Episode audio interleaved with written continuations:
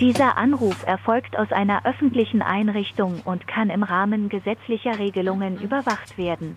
Ja, einen schönen guten Abend und herzliche Grüße hier aus der JVA Freiburg. Ja, äh, auch schöne Grüße von, vom Strand, wie wir jetzt gerade festgestellt haben, wo wir sind, äh, an dich.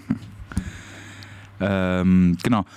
Ähm, bevor wir anfangen, du hast gesagt, vielleicht noch eine kurze Content-Warnung, dass es äh, in deinem Beitrag auch um Suizidversuche oder mögliche Suizide geht hinter den, der JVA.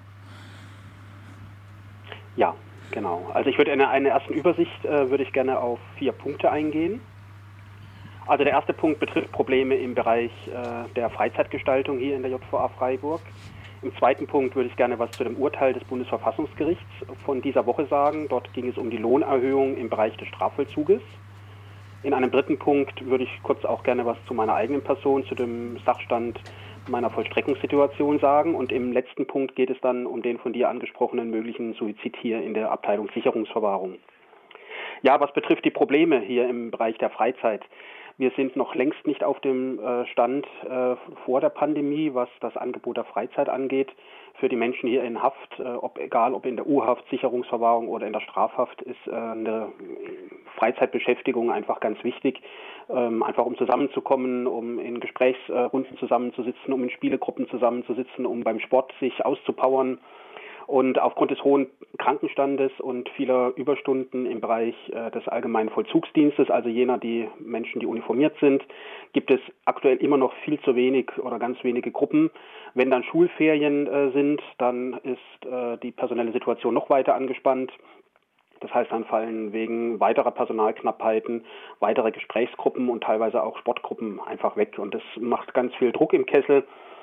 Ähm, die Anschlussleitung betont zwar immer, sie versuche ihr Bestes, allerdings äh, ist es für die Gefangenen, diese Beteuerung dann auch nicht sonderlich hilfreich, wenn dann halt eben bestimmte Veranstaltungen einfach nicht stattfinden. Das hier dazu.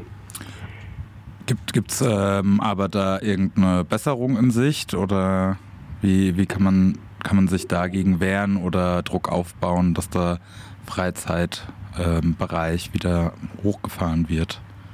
Also solange die Vollzugsanstalt ein Minimalprogramm an Freizeit anbietet, dazu gehört dann äh, Zellenaufschluss äh, zu einer bestimmten Uhrzeit am Abend oder auch ein oder zwei Gesprächsgruppen, kann man rechtlich relativ wenig machen. Das Problem ist, der Krankenstand hier in der JVA Freiburg ist beim Personal sehr hoch.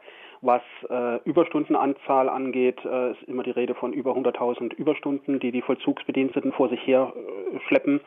Einzelne Vollzugsbedienstete berichten davon, dass sie äh, mehrere hundert, manche sogar über tausend Überstunden vor sich herschleppen.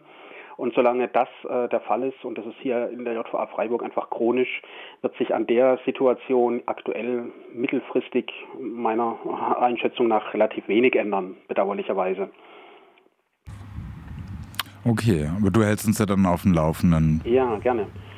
Was äh, das, den zweiten Punkt angeht, äh, das ist das Urteil des Bundesverfassungsgerichts. Äh, das hat am 20.06.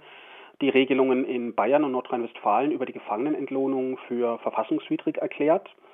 Seit ähm, über 20 Jahren bekommen äh, Inhaftierte im Strafvollzug 9 Prozent des Durchschnittsverdienstes, also wenn sie arbeiten, 9 Prozent des Durchschnittsverdienstes aller Arbeiterinnen und Arbeiter draußen, also das ist so die Bezugsgröße, damit man sich so eine Vorstellung machen kann, das ist so ein Stundenlohn zwischen 1,50 Euro und 2,50 Euro. Da reden wir also von so einem Stundenlohn, ähm, das heißt von so einem Tagessatz um die 20 Euro maximal. Da haben schon im Jahr 2016 und im Jahr 2017 zwei Insassen aus äh, Nordrhein-Westfalen und Bayern Verfassungsbeschwerde erhoben. Das hat dann bis zum April 2022, also letztes Jahr, gedauert, bis das Bundesverfassungsgericht die Verfassungsbeschwerden behandelt hat. An zwei Tagen wurde mündlich verhandelt. Und jetzt dauerte es nochmal ein Jahr, bis dann das Bundesverfassungsgericht endlich ein Urteil gefällt hat.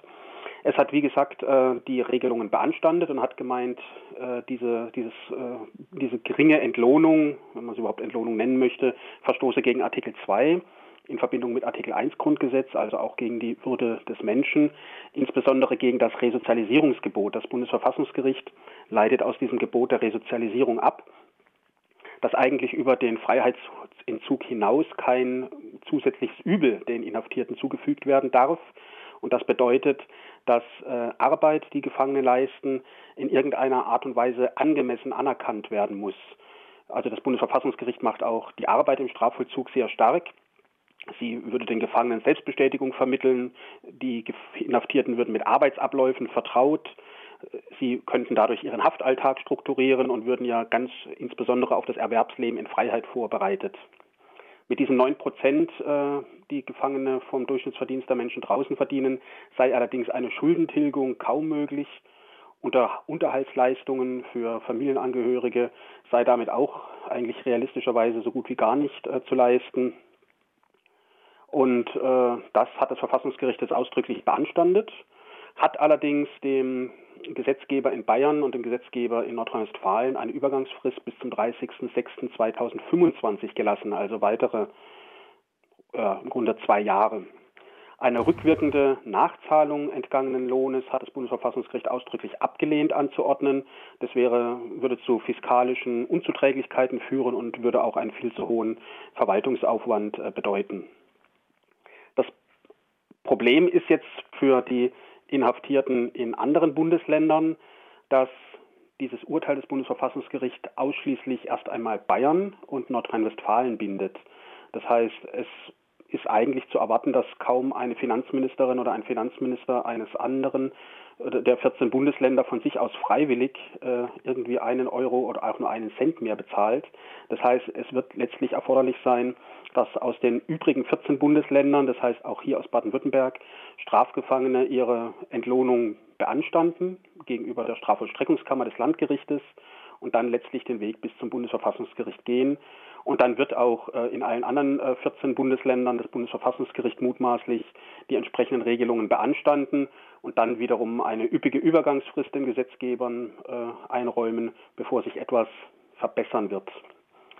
Das Bundesverfassungsgericht gibt keinen konkreten Betrag vor. Das ist natürlich auch ein Mangel. Das heißt, äh, die Bundesländer werden mutmaßlich sich am alleruntersten Level äh, orientieren und dann letztlich die betroffenen Gefangenen wieder auf den Rechtsweg verweisen. Ähm, wenn wir vom untersten Level reden, ähm, sind wir dann bei, sagen wir, den Mindestlohn, den, den man äh, außerhalb der Mauern bekommt oder wahrscheinlich noch deutlich drunter? Mutmaßlich deutlich drunter. Das Bundesverfassungsgericht bringt zwar auch den äh, Mindestlohn ins Spiel und sagt, das wäre eine Orientierungsgröße. Allerdings äh, gesteht das Bundesverfassungsgericht auch den Bundesländern zu, dass die ähm, tatsächliche oder angebliche geringere Produktivität von Gefangenen berücksichtigt werden dürfe, also dann entsprechend niedrige Entlohnung stattfinden dürfe. Und dann, äh, das wurde dann auch in den Medien entsprechend kritisiert, sei zu befürchten, dass eine linke Tasche, rechte Tasche Politik erfolgt, denn das Bundesverfassungsgericht sagt, wenn dann äh, ein höherer Lohn äh, gezahlt wird, dann dürfen auch die Haftkosten äh, entsprechend in Rechnung gestellt worden werden. Das heißt, die Kosten für die Zelle, dass man also da ein Einzelbett hat, die äh, ja, mehr oder weniger anspruchsvolle Gefangenenverpflegung darf dann in Rechnung gestellt werden. Oder entsprechende Gerichtskosten, die im Strafverfahren entstanden werden, können dann eben auch ähm, entsprechend bezahlt werden, sodass letztlich effektiv für die Inhaftierten am Ende des Monats jetzt nicht unbedingt viel mehr Geld rumkommen dürfte. Okay, das heißt, jetzt bleibt es abzuwarten, wie dann Bayern und Nordrhein-Westfalen in diesen zwei Jahren, was die für Vorschläge einbringen werden. Genau, und äh, mutmaßlich werden beide Bundesländer auch die, die Frist, es haben äh, Entscheidungen in den äh, vergangenen Jahren auch im Bereich Strafvollzug gezeigt, solche Fristen bis zum letzten Tag letztlich ausreizen. Das wäre das hier zum Thema mhm. Lohn. Was meine eigene Situation angeht, also Punkt 3, ich sitze ja jetzt seit äh, Juli 2013 hier in Freiburg in der Sicherungsverwahrung und nach zehn Jahren findet da eine besondere Prüfung statt. Die steht jetzt am 5. Juli um 12 Uhr an. Da verhandelt das Landgericht Freiburg in einer nicht öffentlichen Sitzung darüber, ob ich jetzt dann doch entlassen werden kann oder entlassen werde. Schon im Herbst letzten Jahres hat eine Münchner Sachverständige, die im Auftrag des Landgerichtes Freiburg beauftragt worden war, festgestellt, dass von mir keine rechtlich erheblichen Taten zu erwarten seien. Dieser Beurteilung ist das Landgericht Freiburg erstmal nicht gefolgt und hat gemeint, äh, die Gutachterin wäre zu liberal, zu umstritten und außerdem auch noch ein bisschen teuer, denn die hat für ihre Sachverständigengutachten 17.000 Euro in Rechnung gestellt. Daraufhin hat das Landgericht zwei Sachverständige beauftragt, hier aus Emmendingen vom Zentrum für Psychiatrie. Aber sind dann zwei, zwei Gutachter günstiger als eine? Also dadurch, dass ich äh, sechs äh, Explorationssitzungen dann äh, hatte, ist nicht zu erwarten. Also dann, ja, genau, da kriegt man gewissermaßen äh, zwei für den Preis von einem. Ah ja. Also, und die beiden GutachterInnen kamen zu dem Ergebnis, dass äh, keine hohe Gefahr der Begehung weiterer schwerer Gewalttaten bestehe. Die Vollzugsanstalt ähm, hat sich jetzt auch äh, relativ moderat geäußert und hat gemeint, sie würden einer Freilassung nicht entgegentreten. In den letzten Monaten bin ich mehrmals hier in die Stadt äh, gegangen und da hat mich dann auch neben einem Vollzugsbediensteten jeweils äh, der Leiter der Sicherungsverwahrung begleitet. Also die Vollzugsanstalt äh, tut zumindest so, als wenn eine Entlassung tatsächlich im Raum steht. Das ist so die erfreuliche Geschichte. Zum äh, vierten Punkt jetzt, also der unerfreulichen Geschichte hier noch, das, ich hatte das ja am Anfang angesprochen, die Triggerwarnung. Am 22.06., das heißt am Donnerstag, wurde früh morgens beim Zellenaufschluss ein Insasse der Station 5-4 im Abteilung Sicherungsverwahrung tot aufgefunden. Mutmaßlich handelt es sich um einen Suizid. Der Insasse war knapp über 40 Jahre alt. Er hat erst vor einigen, vor wenigen Monaten seinen Geburtstag gefeiert.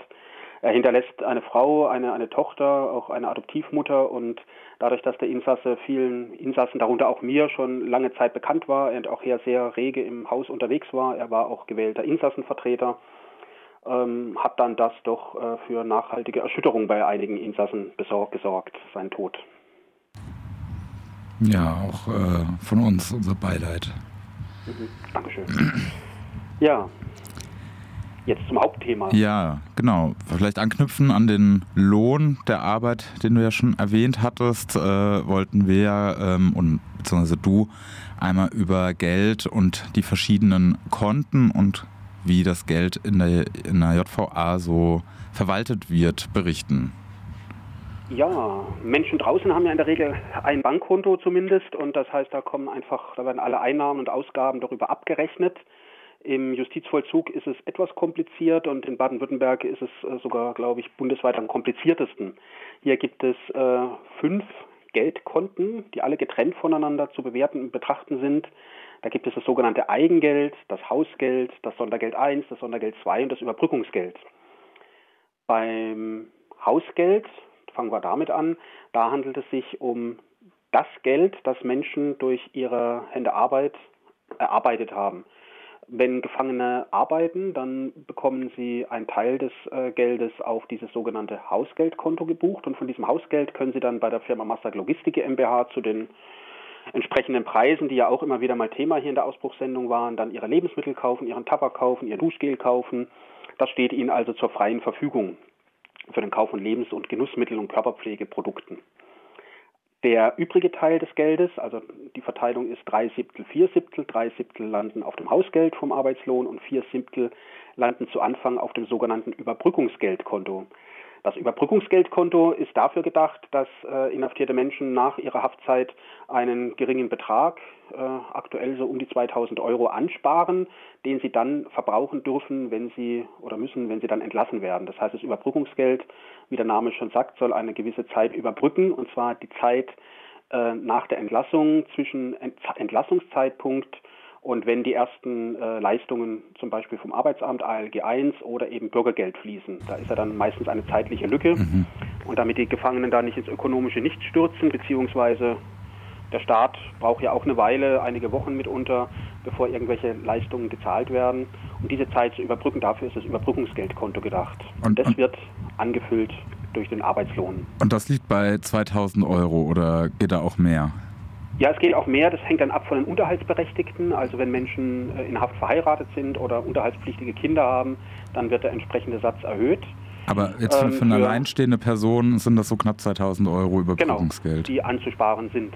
Das wird aber auch nicht von der JVA selber irgendwie aufgestockt, wie es manchmal gerüchteweise heißt, sondern dieses Überbrückungsgeld ausschließlich vom Gefangenenlohn. Und wenn Gefangene nicht arbeiten wollen, nicht arbeiten ja. können, dann werden sie halt eben auch mitunter mit 0 Euro Überbrückungsgeld entlassen. Ich, also, ich habe da noch mal eine Frage, weil, also genau, 2000 Euro erscheinen mir äh, sehr wenig zum, zum Überbrücken. Also, wenn man sich anschaut, was, was Mieten hier kosten, Kaution, ähm, Erstausstattung von einer neuen Wohnung etc. Und äh, auch die Erfahrung, wie lange so ein Jobcenter, bis da mal ein Antrag bewilligt ist und das erste Geld fließt, da eben kann mitunter schon eine lange Zeit vergehen und da erscheinen mir eben 2000 Euro wenig.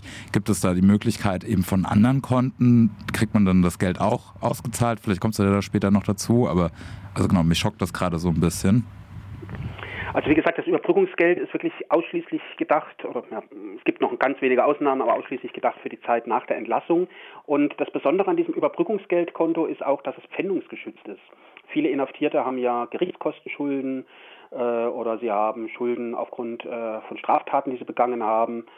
Ähm, und äh, da kommen GläubigerInnen halt eben nicht äh, an dieses Überbrückungsgeld. Dieses also wirklich umfassend pfändungsgeschützt. Wenn dann das Überbrückungsgeld einmal angespart ist, also irgendwann sind diese 2000 Euro oder auch 2500 Euro, je nachdem, ob unterhaltspflichtige Personen vorhanden sind, wenn das einmal angespart ist, dann werden die verbleibenden vier Siebtel, wir erinnern uns, drei Siebtel landen auf dem Hausgeld zum persönlichen Verbrauch und vier Siebtel sind ja dann übrig, die landen dann auf dem Eigengeldkonto, das Konto, das ich vorhin als erstes erwähnt hatte. Auf dem Eigengeld landet dann die sind, landen dann diese vier Siebtel oder es landen dort auch äh, Geldzahlungen, die von Dritten hier an die JVA überwiesen werden.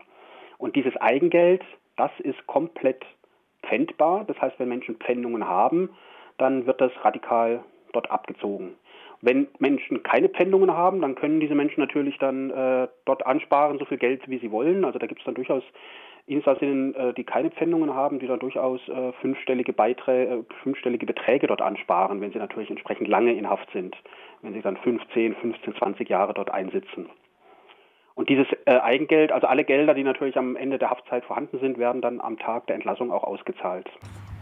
Okay, also es gibt die Möglichkeit, wenn man eben nicht verschuldet ist, mehr Gelder für die Überbrückungszeit praktisch zu haben. Anzusparen, genau. Aber die, äh, die Erhöhung des Überbrückungsgeldsatzes, das wurde auch mal versucht von Gefangenen zu erstreiten, ist ganz schwierig, weil insbesondere wenn Pfändungen vorliegen, haben sich GläubigerInnen schon gegen solche Erhöhungen gewehrt, weil ihnen ja letztlich dann das Geld, auf das sie Anspruch erheben, dann letztlich ja entzogen wird. Deswegen also ist die Erhöhung des Überbrückungsgeldes, des Betrages eigentlich rechtlich fast aussichtslos mittlerweile. Dann haben wir noch Sondergeld 1 und Sondergeld 2 als äh, vor einigen Jahren der Strafvollzug, äh, also er war vor einer Gesetzesreform, war der Strafvollzug Bundessache. Dann gab es eine Grundgesetzreform und der Strafvollzug und die Möglichkeiten, da eigene Gesetze zu machen, wurden an die 16 Länder übergeben. Und man muss dazu wissen, früher, also als Strafvollzug noch äh, Bundesrecht war, durften sich Inhaftierte dreimal im Jahr ein Lebensmittelpaket zuschicken lassen im Bereich des Strafvollzuges unter Untersuchungshaft. Und ähm, das wurde dann bundesweit im Strafvollzug gestrichen. Also Strafgefangene dürfen sich heute keine Lebensmittel mehr schicken lassen. Und hier in Baden-Württemberg hat damals dann die FDP erfreulicherweise eine der wenigen guten Regelungen, die die da geschaffen haben, durchgesetzt und hat gesagt, wenn wir den Gefangenen die Lebensmittelpakete schon nehmen, dann geben wir ihnen zumindest die Möglichkeit einer finanziellen Kompensation, sodass sie sich zwölfmal im Jahr einen Betrag einzahlen lassen können. Und so wurde dann dieses Sondergeld 1 Konto geschaffen. Und so kann man sich jetzt jeden Monat im Bereich des Strafvollzuges, ich glaube 60 oder 70 Euro und im Bereich der Sicherungsverwahrung um die 200 Euro jeden Monat von externen Menschen einzahlen lassen. Das betrifft natürlich nur die Leute, die entsprechende finanzielle mhm. Unterstützung von draußen erfahren. Also sowas wie ein Sparbuch. Ja, nicht ein Sparbuch, sondern dieses Sondergeld 1 ist dann zu verwenden wie das Hausgeld. Das heißt, von dem Sondergeld 1 dürfen dann Inhaftierte äh, auch Lebensmittel und Genussmittel und Tabakwaren kaufen. Und soll gewissermaßen kompensieren im Bereich Strafvollzug, dass halt eben keine Lebensmittelpakete mehr zugesandt werden dürfen. Dann gibt es natürlich gerade im Bereich des Strafvollzuges natürlich dann auch die Leute, die halt eben über entsprechende Angehörige verfügen, die entsprechend äh, finanziell leistungsfähig sind. Und dann werden dort Gefangene angesprochen, die halt eben keine Geldleistungen von draußen erhalten.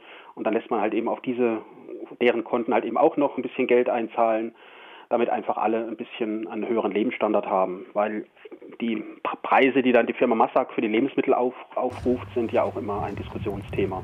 Die passen ja dann zu den Löhnen im Knast. genau. Umgekehrt proportional. Ja. Dann gibt es noch das Sondergeld 2.